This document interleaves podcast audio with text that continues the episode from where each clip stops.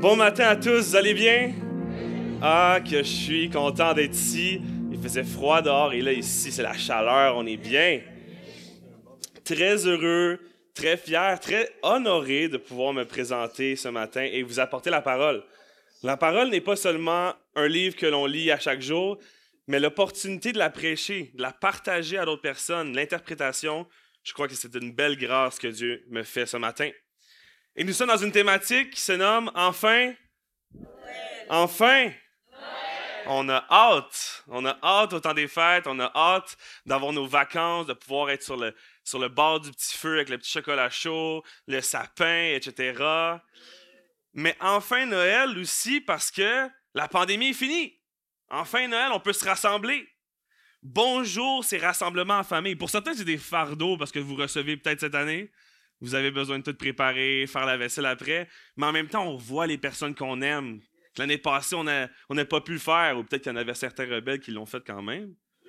Je vois, je ne demanderai pas de lever la main. Mais, c'est ça, pas ici.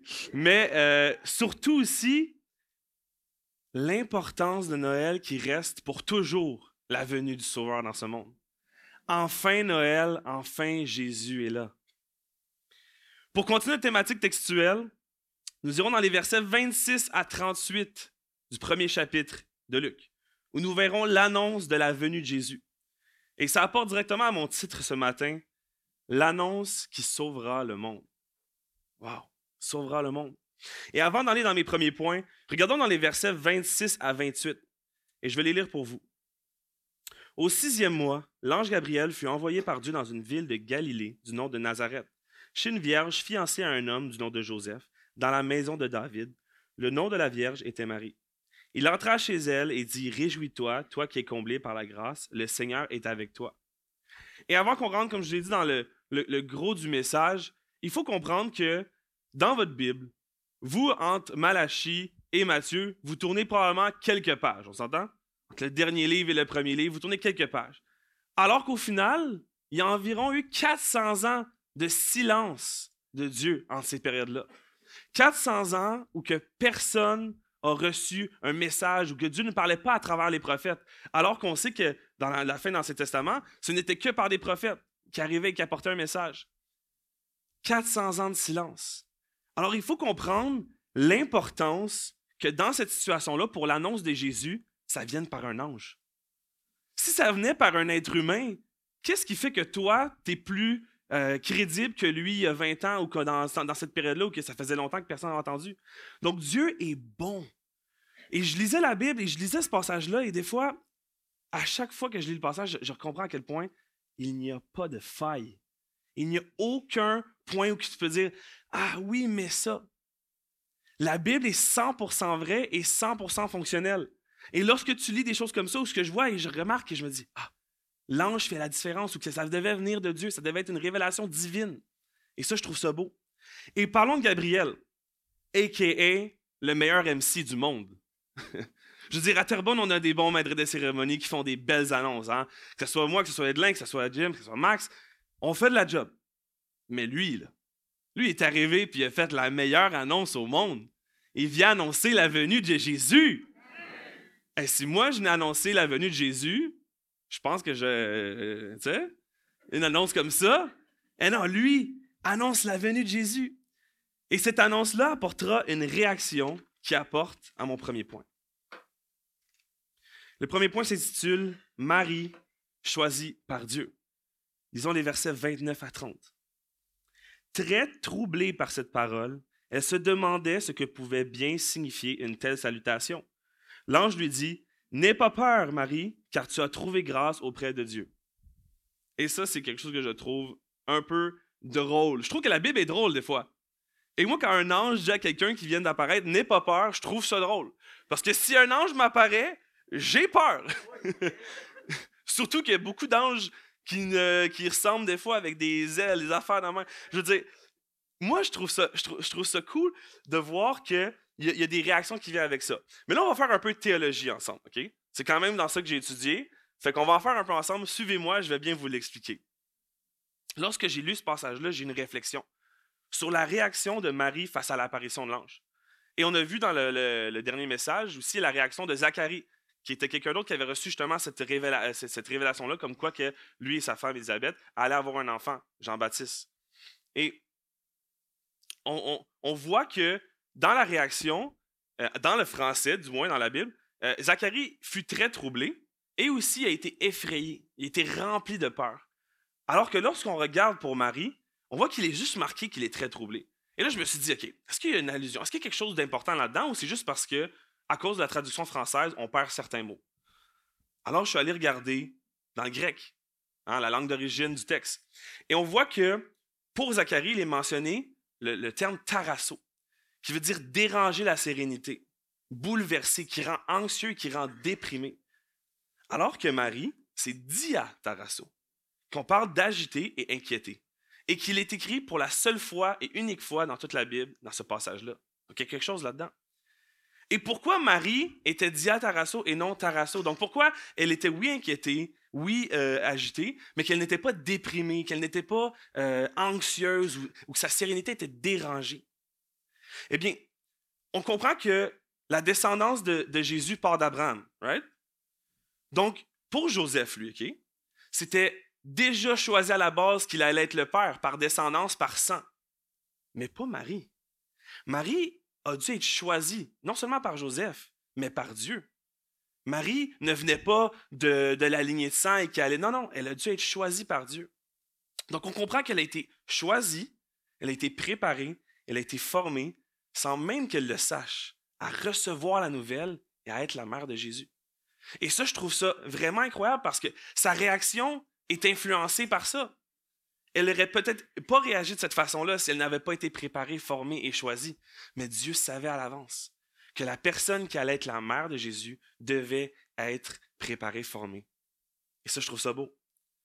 Elle devait avoir justement cet accompagnement de Dieu afin de pouvoir réussir la tâche, le défi et ce plan de Dieu dans sa vie. Elle ne pouvait pas le faire tout seul. Et moi, tu vas rire. Moi et Max et d'autres personnes, à chaque année pour l'instant, on fait un fantasy football. OK? qui est un pool de football pour ceux qui ne connaissent pas. On choisit nos joueurs et euh, on, dans le fond, on fait des alignements et eux, ils font des points le dimanche quand ils jouent au football dans leur vie. Et nous, ça nous fait des points pour nous aussi. On est un contre l'autre, on est contre et finalement, ben, il y a un classement. Des choses de gars. Et moi, mon fantasy, mon, pool de football, ben, c'est mes choix à moi. J'ai on a fait un repêchage, on a pris des personnes, j'ai choisi mes joueurs. C'est moi qui choisis l'alignement le matin avant le dimanche, je m'arrange pour dire, OK, lui, il va jouer. Non, lui, il va être sur le banc parce que lui, il m'a fait une mauvaise semaine la semaine passée. Fait que j'arrange mon alignement, etc. Mais à la seconde où ce que 1 heure sonne, je peux plus rien faire. C'est eux qui jouent. Moi, je peux pas aller sur le terrain lancer le ballon parce que je ferais plus de mal à mon fantasy que d'autres choses. Je peux pas aller influencer les gars. Je peux pas les texter durant le game. Peux-tu me faire un, touchdown, s'il te plaît? Peux-tu me faire, j'ai juste besoin de trois points. Attrape une balle. Je peux pas faire ça. Premièrement, parce qu'ils s'en foutent. Puis deuxièmement, parce que c'est pas faisable. Mais Dieu, heureusement, c'est totalement différent. Il choisit, il forme, il prépare.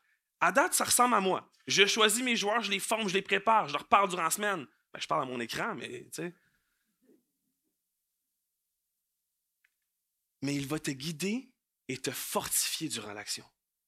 Alors que moi, j'ai une limite, alors que moi, je ne peux pas dépasser une certaine limite ou que je dois laisser mes joueurs faire la job, lui, il va pas seulement te laisser faire la job, il va être à côté de toi, il va marcher avec toi, il va te guider, il va te fortifier afin que cette job-là soit pas seulement bien faite, mais soit faite selon lui. Incroyable. Et peut-être que ce matin, tu vis une situation qui te rend diatarasso, qui te rend agité, qui te rend inquiété. Mais n'oublie pas qu'il est avec toi et il ne t'abandonnera point. Pour mon deuxième point, la promesse accomplie par Dieu, la prophétie accomplie par Jésus. Lisons les versets 31 à 33. Tu vas être enceinte, tu mettras au monde un fils et tu l'appelleras du nom de Jésus. Il sera grand et sera appelé fils du Très-Haut. Et le Seigneur Dieu lui donnera le trône de David, son père. Il régnera pour toujours sur la maison de Jacob. Son règne n'aura pas de fin. Son règne n'aura pas de fin. On va y revenir, on va revenir. Dieu avait fait cette promesse-là une centaine d'années plus tôt. Et il l'accomplit par cette annonce. Il est fidèle, il tient sa parole. Et on va aller voir dans 2 Samuel, justement. Et vous ne l'avez pas affiché, je vais le lire pour vous. Quand tes jours seront accomplis et que tu seras couché avec tes pères, là, en fond, c'est le Seigneur qui parle à David. Je susciterai après toi ta descendance, celui qui sera sorti de toi, et j'affirmerai son règne. C'est lui qui bâtira une maison pour mon nom, et j'affirmerai pour toujours son trône royal. Moi, je serai son père, et lui, il sera mon fils. Oui, le texte n'est peut-être pas euh, directement lié vers Jésus, mais il parle vers Jésus. Ou que Jésus viendra directement accomplir ultimement, une fois pour toutes, cette promesse-là. Wow! Quelle belle preuve de l'unicité et de la véracité de la Bible, hein? de lire du Nouveau Testament et être capable de faire des liens avec l'Ancien Testament, de regarder des textes de l'Ancien Testament et pouvoir pointer vers Jésus du Nouveau Testament. Ça n'a pas été écrit la même journée par la même personne. Ça écrit sur une centaine, des centaines d'années, des personnes différentes, des backgrounds différents, et pourtant, la Bible fait du lien, fait des liens de A à Z. On voit aussi que Jésus a accompli des prophéties même avant sa naissance. Il est même pas. On, parle qu'il va être, qu'il annonce sa naissance. il est déjà en train d'accomplir quelque chose. Sa naissance avait été annoncée. On a plein de prophètes qui parlent de la naissance, de la venue du Messie, et il, il accomplit déjà cette prophétie. Et le plus beau, c'est bien sûr que son règne n'aura pas de fin. Aucune fin. L'Ancien Testament est rempli de dirigeants, de rois, plus importants un que l'autre, plus imparfaits un que l'autre, qui ont des règnes qui terminent. Jésus est un meilleur roi. Jésus est un meilleur David. Jésus est un meilleur Salomon. Jésus est un meilleur tous les personnages que tu vois dans l'Ancien Testament parce qu'il vient accomplir parfaitement l'œuvre de Dieu. Par sa naissance, par sa mort. Et Peut-être que je suis seul ici, mais j'ai déjà vécu des chicanes et des, arguments dans ma vie. Est-ce que d'autres personnes à main levée qui ont déjà vécu ça? Ben non, vous êtes parfait ici à Terrebonne, hein? Puis la personne, euh, tu dans, dans l'argument, puis la personne, elle rapporte des, des phrases qui viennent de. Pas hier, là, tu sais. Ah, tu m'as dit ça il y a deux mois. Ou ah, moi, je t'ai dit ça, je t'avais dit ci, non. Et là, moi, je suis là, je suis comme, je m'en souviens plus. Des fois, je parle, oui, effectivement, mais je suis quelqu'un d'envie qui parle beaucoup, puis des fois, ben, je suis pas parfait, fait que je dis quelque chose, puis ben, je le fais pas. Je suis désolé. Mais je m'en rappelle plus. La parole de Dieu est parfaite. Ce qu'il dit, il fait. S'il te dit quelque chose, s'il te, te communique quelque chose, il le fera. Peut-être pas dans ton temps, mais certainement dans le sien. Fais-lui confiance. Il est bon. Il travaille notre foi. Il travaille notre caractère durant ses promesses. J'ai reçu, comme plusieurs, des promesses de Dieu que tu ressens un appel. Et ça a été dur dans ce cheminement-là. Et lorsque tu comprends sa volonté, parce que lorsque, tu es dans la période d'attente, tu as l'impression que tu es seul et abandonné. Mais lorsque tu comprends, lorsque c'est finalement son temps, tu dis, oh, tu as tout préparé comme du monde tu as tout fait de la bonne façon. Ou que lorsque on pensait être perdu dans cette promesse-là, il vient et dit Hey, je t'ai pas oublié. I got you. Continuons dans le texte pour le verset 34 et le verset 38. Marie dit à l'ange Comment cela se produira-t-il puisque je n'ai pas de relation avec un homme?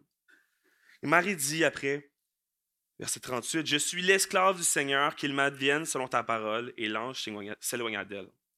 Donc mon troisième point ce matin, réagir à l'appel, réagir au plan. Et on voit que Marie ne réagit pas nécessairement qu'un manque de foi. On voit qu'elle se questionne plus. En fait, c'est que, là, comme je vous ai dit, il y a un ange qui apparaît. Wow, OK. j'ai des questions maintenant. Tu m'annonces quelque chose? Fine, j'ai des questions. Elle se questionne sur comment Dieu va procéder. Tu vas être enceinte. OK. On va voir qu'est-ce qui se passe avec ça. Et son questionnement ne vient pas de nulle part aussi. Hein? Marie, vierge, n'a pas de relation. Elle, 1 plus 1 est égal à 2. Je ne comprends pas comment je vais être enceinte. Ce qui est normal. Et au final, en tant qu'humain, on a beaucoup aussi de questionnements sur comment Dieu va agir dans nos vies. Nous, on a notre, notre pensée limitée de voici logiquement comment quelque chose pourrait arriver, alors que Dieu est plus haut que ça. Dieu est plus haut que ça. Alors des fois, c'est difficile d'avoir cette... Euh, en fait, on a tous ces questionnements-là, et Marie là aussi. Et au final, il y a des gens qui se posent la même question que Marie et qui ont des relations. Des personnes qui vont avoir des relations, qui vont se protéger, qui vont avoir des, moyens contraceptifs, puis ils vont quand même se dire ben, Comment c'est ça que je suis enceinte? Alors Marie, qui elle n'avait rien fait, effectivement, va se poser la question-là et ça ne vient pas de nulle part. Et on voit qu'elle est concernée. Mais après l'explication, donc le verset 35 à 37, qui va être l'explication de, de l'ange Gabriel, qu'on va revenir le prochain point, elle dit, je suis esclave du Seigneur, qu'il m'advienne selon ta parole. Elle a demandé une question, elle a une réponse, et elle a une réaction à cette réponse-là. Je suis l'esclave du Seigneur, qu'il m'advienne selon ta parole. Quel beau pas de foi quand même, hein? Alors que quelques instants avant, il y avait une confusion, elle a été rassurée par Dieu. Après, c'est bon, je te suis. Peu importe. Je suis là avec toi. Et le but, c'est pas de mettre Marie sur un piédestal, inquiétez-vous pas. Le but, c'est juste de, prendre son comportement puis comprendre qu'il est applicable dans nos vies, ce pas de foi-là. Et moi, je travaille dans une école. Je travaille au secondaire, je suis prof euh, en ce moment, prof d'anglais sur contrat et, euh, et j'ai pas beaucoup de mari dans mes cours. OK? non, pas de mari. J'annonce un examen. OK? Comme l'ange Gabriel annonce quelque chose, moi j'annonce un examen. Bon, guys, dans deux jours, dans trois, quatre jours ou la semaine prochaine, on a un examen, telle affaire. OK. J'ai une réaction, comme, comme que Marie a, par exemple, ça va bien à date. Questionnement. Très grand questionnement. OK, mais ça compte pour combien? OK, mais c'est quelle date? Je l'ai déjà dit. OK, mais c'est quelle période? Je l'ai déjà dit. OK, mais euh, ça va être quelle affaire du, du manuel? OK. Ça pose des questions. Et le moi, en tant que, que ange, je réponds aussi. Et je dis, ben voici, ben, je te l'ai déjà dit, je te réponds encore. Et c'est là qu'il y a le clash. Il n'y a pas de pas de foi.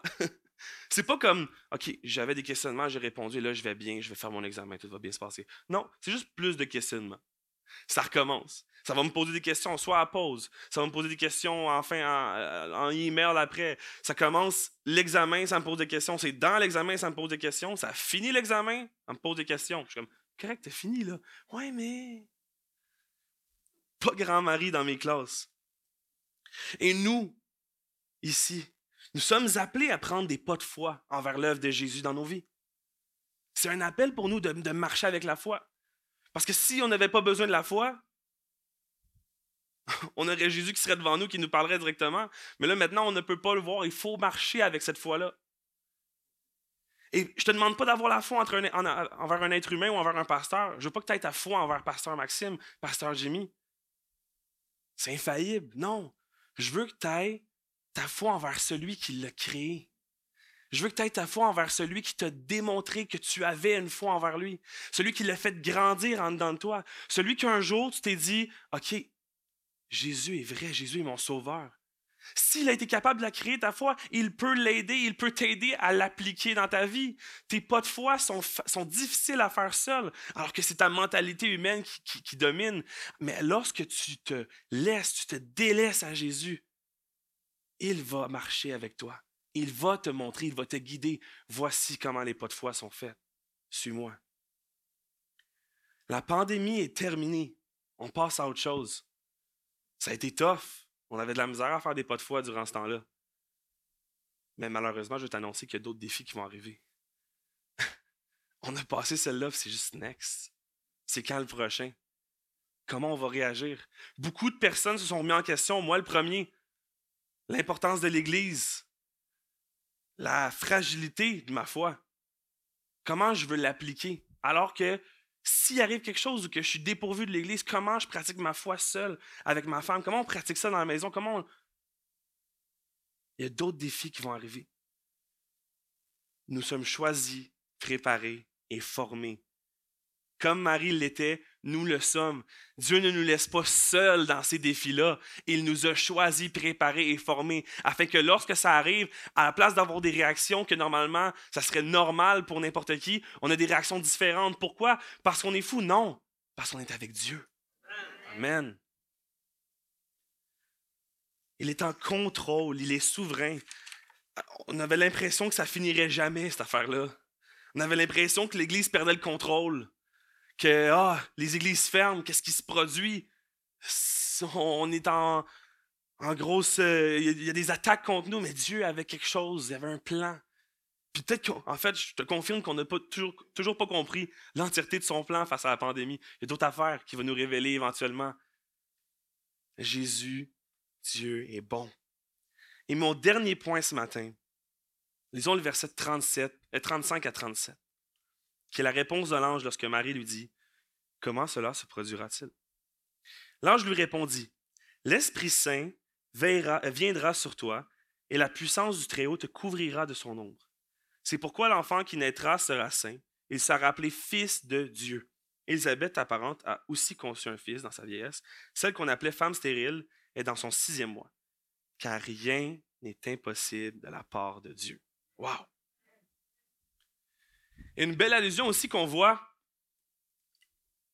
Combien de temps entre l'annonce de la naissance de, Jean-Baptiste et l'annonce de la naissance de Jésus?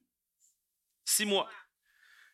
C'est rare que dans la Bible, on lit des chiffres et que ça ne veut rien dire. Le, 6 signifie imperfection.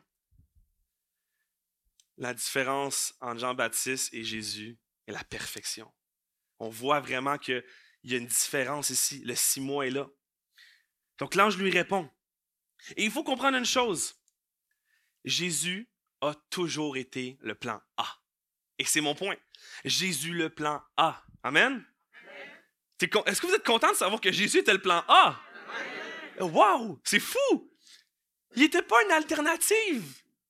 C'était pas un Ah. Non, ça a toujours été le plan A. Dieu n'a jamais été pris par surprise. Dieu n'a jamais été pris par surprise par nos comportements. Ah, je m'attendais qu'il réagisse de cette façon-là. Ben regarde, on envoie Jésus. Non, Jésus était déjà là. Il n'était surtout pas le plan B après Israël. Ah ben là, toutes mes, toutes mes espoirs étaient dans le peuple d'Israël. Ils ont, ils ont foiré on va devoir utiliser Jésus. Non, c'était voulu que ça arrive comme ça, c'était sûr que ça allait arriver comme ça, parce que Jésus devait prouver qu'il lui allait accomplir les prophéties, allait accomplir le plan de Dieu, allait accomplir cette loi-là. Si Israël réussissait, Jésus, il n'y aurait pas eu le même impact. Non, Israël devait échouer pour que Jésus soit élevé. Il vient être celui que personne ne peut être tous les personnages de l'Ancien Testament, tu regardes et ça ne fonctionne pas. Le meilleur a quand même une faute. Je veux dire, tu, l'a déjà fait, là. tu veux nommer des héros dans la Bible, nomme des personnes, puis t'es détruit. dire, mais il a fait ça, mais il a fait ci, mais il a fait ça. Mais pas Jésus. Jésus vient être celui que personne ne pu être. Alors qu'on voit plein de beaux comportements ou de belles histoires ou de moins belles, Jésus vient accomplir ça parfaitement. Il sera saint et sans péché afin de prendre notre place à la croix mourra afin qu'on puisse vivre éternellement. Hmm. Il est né pour mourir afin de vivre éternellement et nous donner cette opportunité-là. La naissance d'un sauveur, l'annonce qui sauvera le monde. Alors qu'on annonçait que Jésus allait être en vie, on annonçait que tout le monde ici allait pouvoir vivre aussi. Lorsque tu vis Noël, tu comprends que c'est pas seulement la naissance de Jésus, mais c'est la renaissance de toi ici. L'affaire que quand tu penses à Noël, c'est que tu penses à ce que par la naissance de Jésus, tu as l'opportunité de vivre éternellement. Tu n'aurais pas eu cette chance-là. Tu étais voué à vivre hors de la présence de Dieu par ton, ta nature pécheresse et parce qu'il est né, parce qu'il est mort, tu as cette opportunité-là. Et la puissance l'omnipotence de Dieu lui permet de rendre tout cela possible. Parce qu'on on, voit que tu le couvriras de son nom. Elle sera couverte et deviendra enceinte. Écoute, moi je suis content que Dieu ne fait pas ça dans ma vie. je, suis très content parce que je ne suis, pas dans ce stade-là. Je ne suis pas prête pour ça en ce moment. Mais Marie n'avait pas besoin de faire quoi que ce soit. Dieu avait déjà préparé tout. Elle sera couverte, elle sera enceinte, car rien n'est impossible à Dieu. Tu seras guéri, tu seras aidé, tu seras aimé, tu seras logé, tu seras nourri, tu seras protégé, guidé, formé, consolé, sorti du péché, sorti d'une dépendance, sorti d'une situation difficile, sorti d'une relation néfaste, car rien n'est impossible à Dieu. Amen. J'étais perdu, j'étais éloigné. Je demandais à Dieu de me laisser tranquille. Je voulais plus entendre parler de lui. Parce que je me disais, mais les autres, ils font des choses, puis ils se sentent pas mal. Pourquoi moi, je peux pas le faire aussi? Laisse-moi tranquille, Dieu. C'est ça que j'ai dit. J'étais hostile, j'étais négligent. Et pourtant, ce matin, je prêche devant vous, car rien n'est impossible à, à Dieu. Amen. Jésus était le plan A de Dieu. Ça serait peut-être bon qu'il soit le nôtre aussi. Hein? Il a été le plan du début jusqu'à la fin. Pas d'alternative. Où est notre priorité? Enfin Noël. Enfin les rassemblements. Hein? Enfin la famille. Où est notre plan A? Est-ce qu'on veut y aller selon peut-être les cadeaux, le temps des fêtes, les vacances, la pause de la job, la pause du travail? Ou on veut prioriser ça vers Jésus? Jésus soit mon plan. On était distrait par le désir que la pandémie s'en aille. Puis on n'était pas focus sur le principe qu'on veut que Jésus revienne. La pandémie, on voulait bye, va-t'en. Alors que le focus, c'est Jésus revient. Viens avec nous, viens nous chercher. Amène-nous avec toi. L'annonce de l'ange Gabriel n'est pas seulement passif, passive. C'est pas juste une annonce de genre, hey, by the way, Jésus arrive, bye. Non. C'est une annonce qui, qui t'exhorte à prendre action. C'est une action qui dit Hey, Jésus arrive. Prépare-toi. Sois prêt. Le sauveur de ce monde vient ici. Réjouis-toi. Acclame-le. Mets-toi concrètement Jésus en plan A. Il arrive, il revient. Jésus, priorité dans nos vies, alors que Noël est un rappel de cela durant toute l'année. C'est pas juste Ah, c'est quoi? Noël, Jésus est né. Amen. Non. C'est lorsque tu es rendu en mars et que tu te demandes où va ta foi, tu te rappelles que Jésus est né. Tu te rappelles que oui, tu as passé un Noël, mais c'est un rappel pour tout le long de l'année, que Jésus est bon. Jésus est né, Jésus est sauveur de ce monde. Quelle joie. Enfin Noël, Jésus est né, acclamons-le.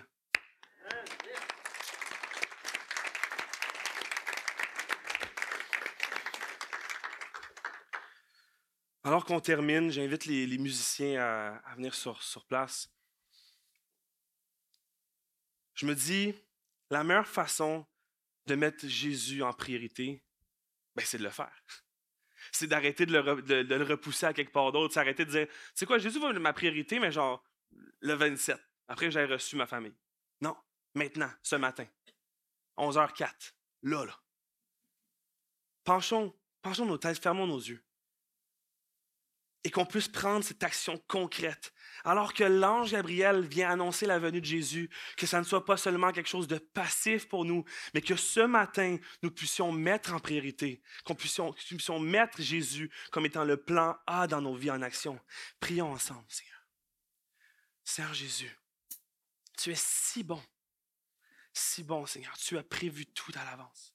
Et alors que nous élevons nos voix ce matin devant toi, nous voulons concrètement te mettre devant toi, de mettre devant nous.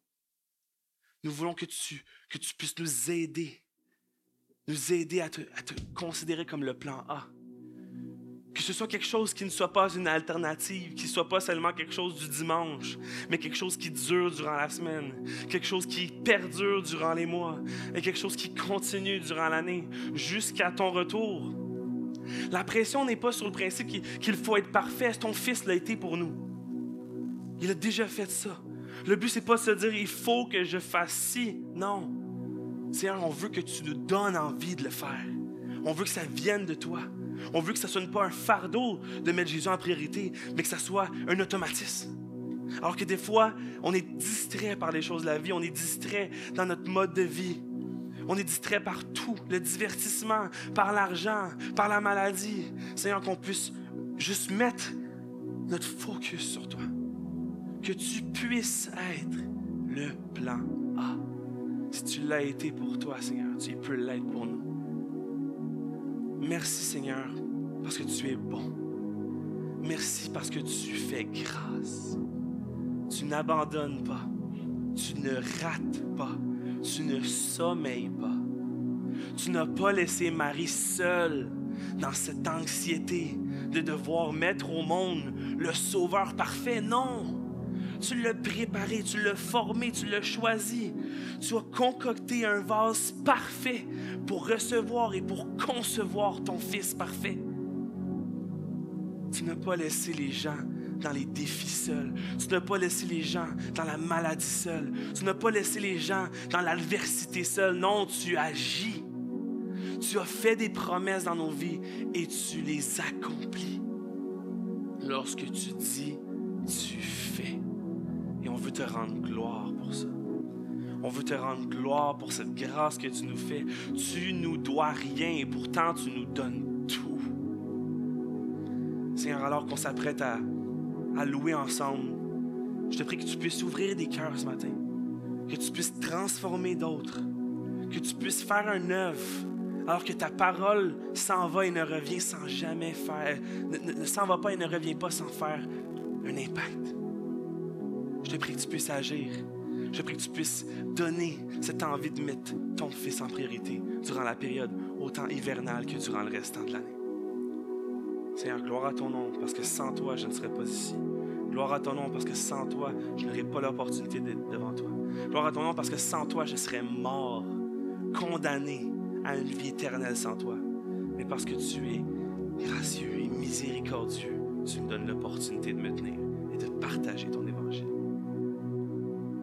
C'est dans ton précieux nom que je te prie, Seigneur.